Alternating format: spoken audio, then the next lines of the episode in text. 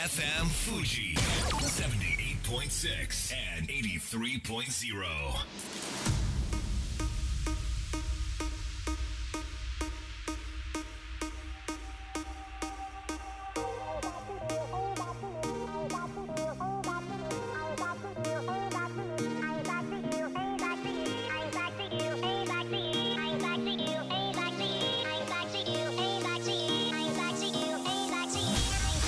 月曜夜のひとときいかがお過ごしでしょうか？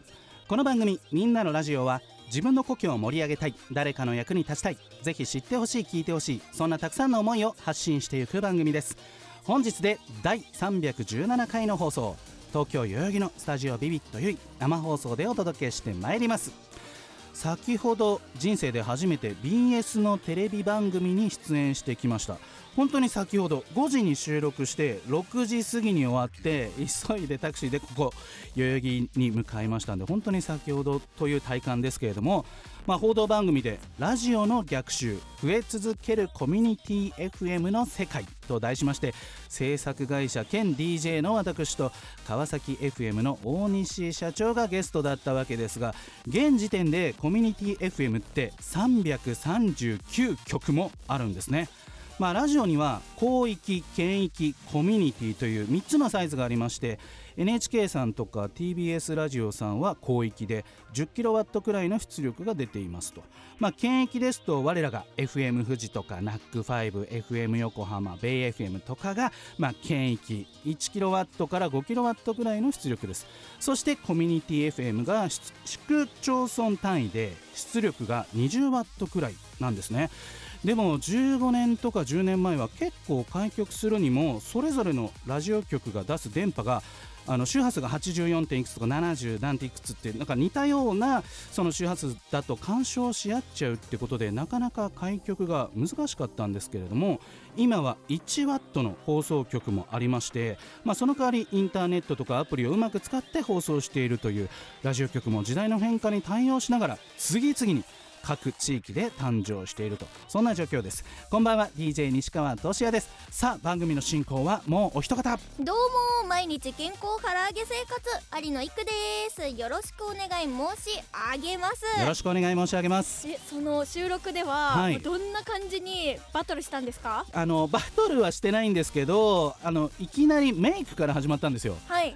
動乱塗って、はい。なんかすごいスプレーかけられて、うん。あテレビってこんな感じなんだと思ってでそのまあ4カメぐらいあって、はい。ランプが光ってるところが、まあそうですねカメラが生きているところってことでなんかどこ見ていいのかなっていうのが難しかったなっていうのでまあ報道番組なんでこう横にねキャスターさんと並んで話すんで喋る感覚でいいですよとはアドバイスいただいたんですけれども自分が喋ってない時どこ見てたらいいのってことでモニターばっかり見てたんですけれども、まあ、テレビでもラジオでも活躍する有野由紀さんあのテレビではカメラってそういうね4カメ2カメ3カメっていろいろあると思うんですけど、はい。どうやって目線意識してますか？あの普通はあの話してる人例えば MC の人とかと目線合わせながら話すんですけど、例えば唐揚げのダジャレ言う時とか、ええ。あのちょっとボケる時はうん。カメラ目線にします、さすが赤いランプを探して、はい。さすがですね。えまだまだです。ちなみに、はい。いくちゃん的にラジオの良さってどんなところだと感じますか？あの作業しながらでも聞けるところが個人的に一番好きでねす、、よく言われますよね、うん。ING でも聞けるラジオ、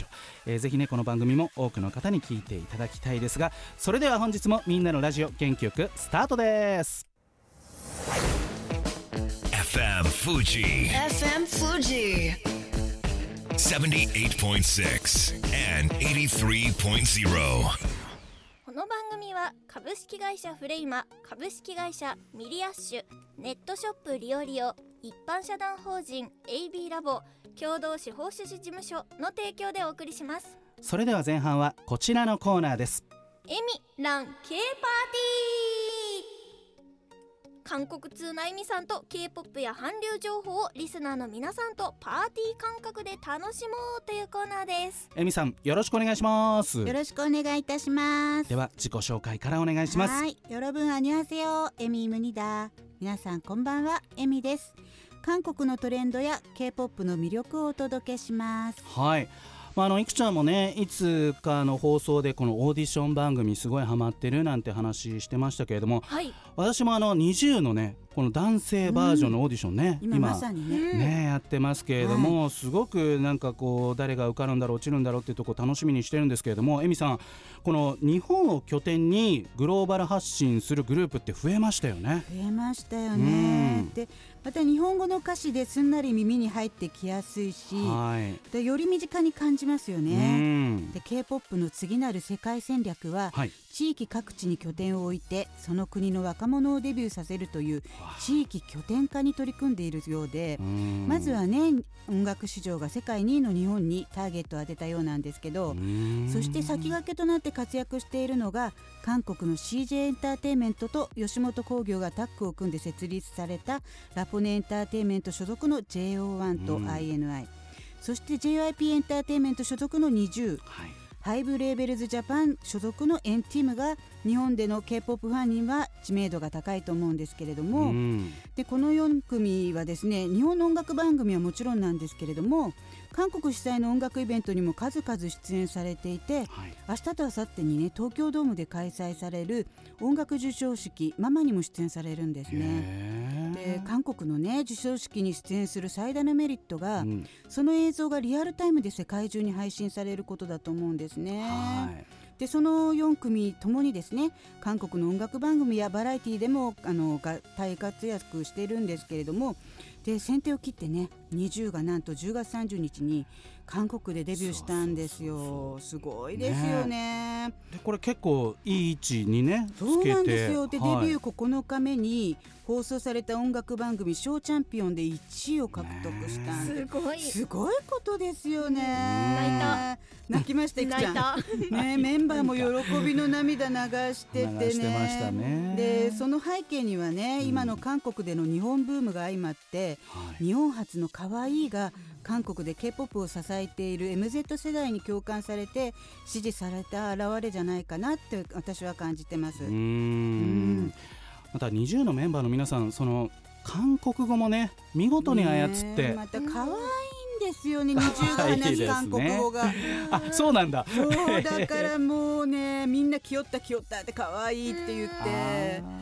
まあ TikTok 見ますとね20のそのメンバーとその K-POP の男性アーティストがこあうコラボしてまね。たそれが可愛くてね そこに必可愛いしか出ずてこない行き着きますけれどもうんいくちゃんも見ている、はいもちろん。ね。えますますこの流れっていうのは加速していきますか？そうですね。来年にもねデビュー予定のメンメンバーがねたくさんいるんですが、うん。SM エンターテインメントからは NCT のニューティームや今オーディション開催中のプロジェクト101のガールズグループ JO1 や INI の妹グループですね、うん。あと二次プロジェクト2のあの二重の弟グループがデビュー予定なのでもう活躍が今から楽しみだし日本からね世界に羽ばたいていってほしいですよね。なんかここ目指して小さい頃からダンス習ったり歌習ったりってもう始まりますよそうねなんです。よもうオーディション見てるとねみんなすごいもうねうん。実力もあって日本には本当にねすごい宝石がたくさんいるんだなと思って。本当ですね、うん。まあぜひね多くの方にねチャンスをつかんでいただきたいわけですが、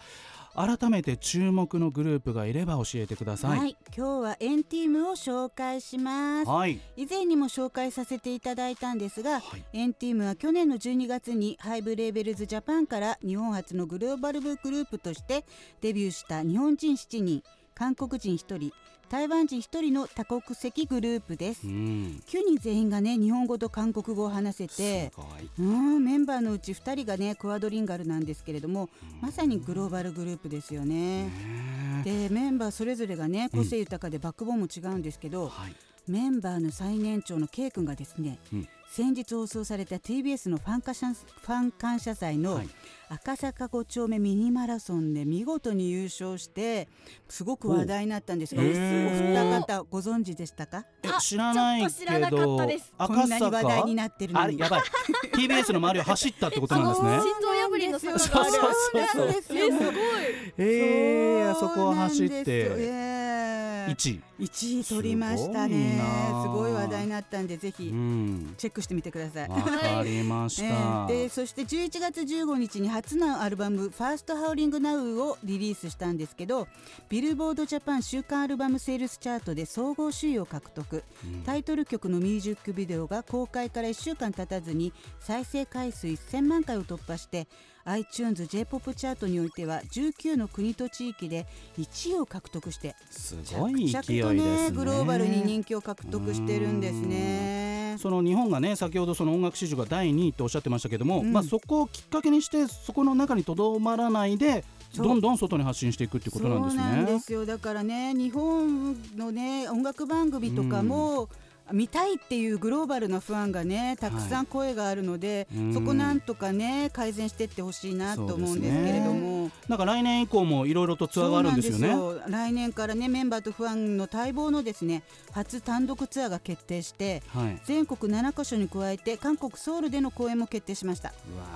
私も応募すしたんですけど、うん抽選なのでなんなんといってもね、当選できるかドキドキワクワクしてるんですがすごく楽しみですね。どれぐらいの倍率なのかねもう人気もありますからはい。楽しみですけども。ちなみにあのエミさん今あのお手元にアクリルのなんかありますけどこれは何なんですか？あの &TEAM のポップアップストアがね、原宿で開催されてて。そうなんですね。私の推し K 君のアクリル。えー これアクリルっていくちゃんこれは何なんですか？これはですね、はい。推し活にはもう必需品と言っても過言ではない例えば、あの食べ物と一緒ええええ。に撮るとか、う。ん写真撮る時にも一緒にできるし持ち運びもできるアクリル板のあの素材の中に推しのそのタレントさんアーティストさんの写真が収まっていて、まあ、そう。アクスタと呼ばれています。もう知ってるよぐらいのねはい。感じなんですね。アクリルスタンドの失礼しました。わかりました。それでは最後に曲紹介をお願いします。はい。今世界に踏み出すという宣言がパワフルなロックサウンドで表現されています。9人の力強い意志を込めた歌が歌声に注目して聴いてください。エンティームでワークライ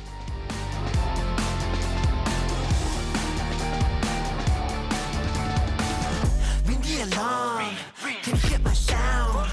세작기는 샤크 정막 높아 하늘에서 열라 Sky will overburn 이마트로 come out Music in my blood I know 듣기 올라가 when it ratata Give you ratata 다이치로 캐리 가기라서 ratata 영어 수 하나 갈라 너게 다시 이만 diving through the world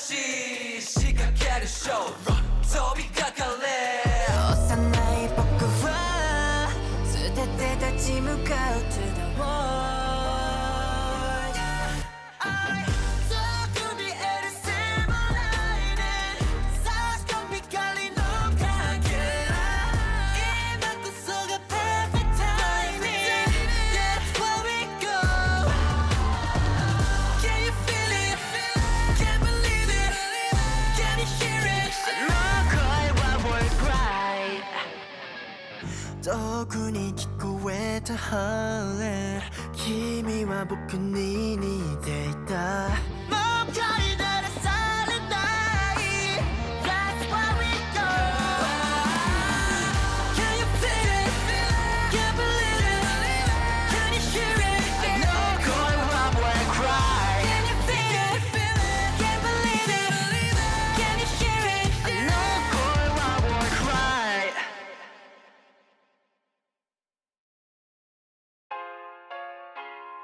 さあみんなのラジオ改めまして私西川俊也と有野育で。お届けしております。後半はこちらのコーナーです。ドテライドのペデストリアンデッキ研究会。あなたはペデストリアンデッキを知っているか？駅の出口と周辺のビルをつないでいるデッキあれのことだ実は隠れオタクも多いペデストリアンデッキ一度ハマったら抜け出せない魅力たっぷりの空中改良を研究しようとはいいうことです、危なかったです。えーと寺谷さんよろしくお願いします、はい、よろしくお願いします。さあもういよいよね今年もあと1ヶ月ちょっとですけれども、うん。いかがお過ごしでしょうか、ちょっと雑誌のはい企画で飲み屋の特集があって、ほうほここ1ヶ月間なんかずっと毎日飲んでたんですよお酒を。ういいなあ。楽しそういやもうなんか胃が痛くて。あそれだけ仕事として飲んだわけですね。毎日飲んでたんでいね。やーお疲れ様でございます。さあその雑誌のね発売も楽しみですけれども、今月の推しペデストリアンデッキはどこでしょうか？はい、今月はですね、うん。新潟駅。お南口。うん、うん、新潟駅いくちゃん行ったことありますか？行ったことあるんですけど、うんうん。ペデストリアンデッキがちょっと思い出せない。確かに。思い出せないですよね。はい。うん新潟行ったことあるんですけれども。はいめちゃくちゃね南口出て、はい。向かって右側歩いてうん。行くと、あの立体駐車場のあのがあるんですけど、その手前にめちゃめちゃささやかなデッキがあるんですよ。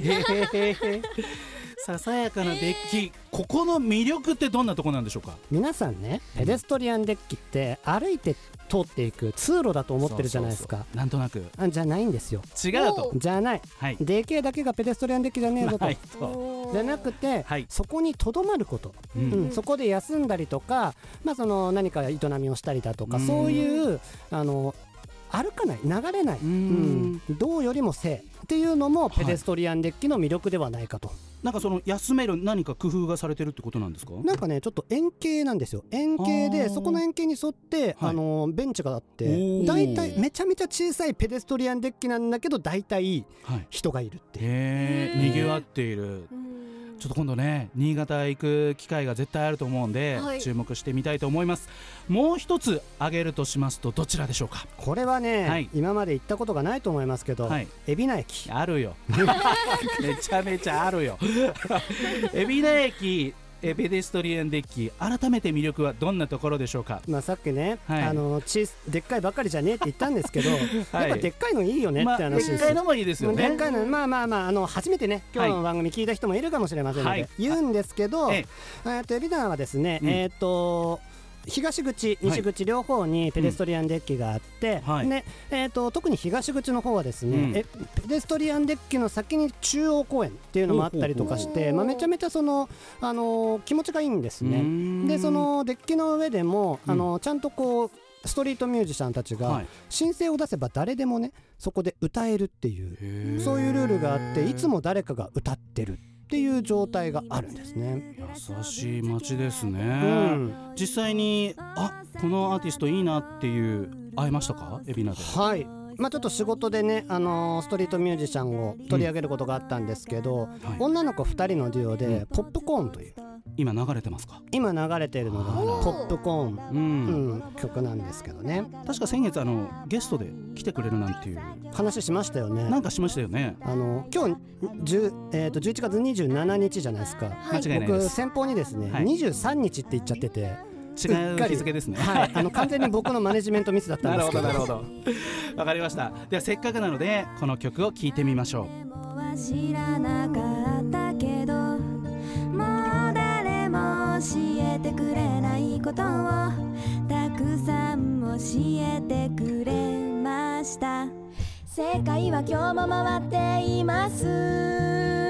よったよった大人たちのおかげで眠れない夜に聞こえてくる音からのお腹を満たしてくれる食べ物も全部。うん。未来が少し明るく見えた。酔った酔った。大人たちのおかげで。少しずつ見えてきた大人の世界はやっぱり怖い他にもいろいろ見えてきた計り知れないほどの苦労がいつでも何かと戦ってた大人は大切なものを守るために自分を犠牲にして戦っていたことを知りました。世界は今日も回っています。ずっと子供でいたいと思っていた私が大人になってもいいかなと。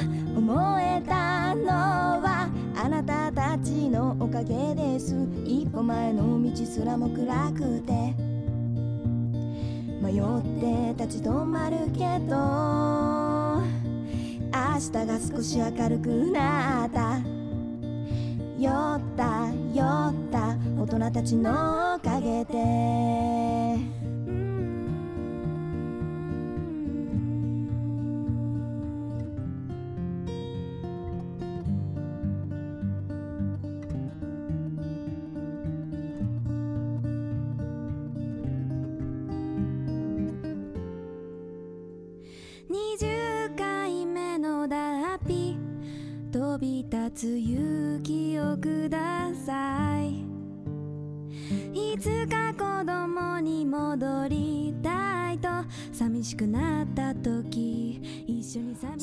今流れているこの曲ドテライさん曲紹介お願いします。はいポップコーンで酔った大人たちへ。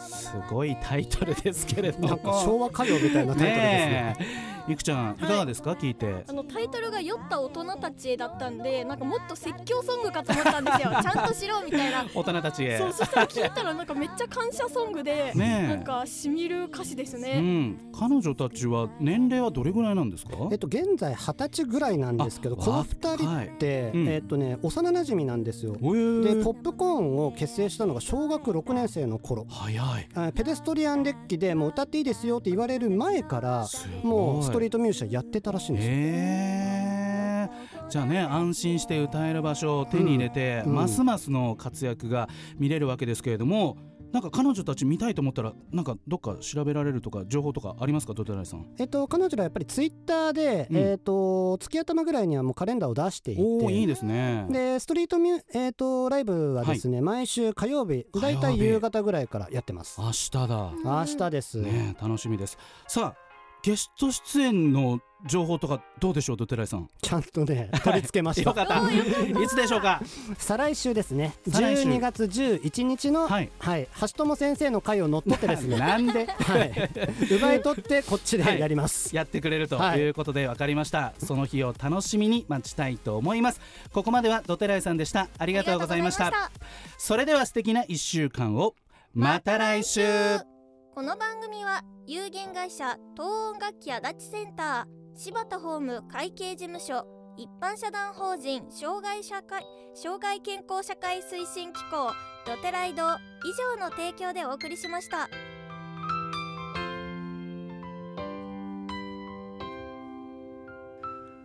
最後だと分かったでも言いたかった君が好きだとその後のように浮かぶ思い出に涙流した。健やかなる時も心やめる時も励ましてくれたしいつだって味方でいてくれた。勘違いした僕はそんな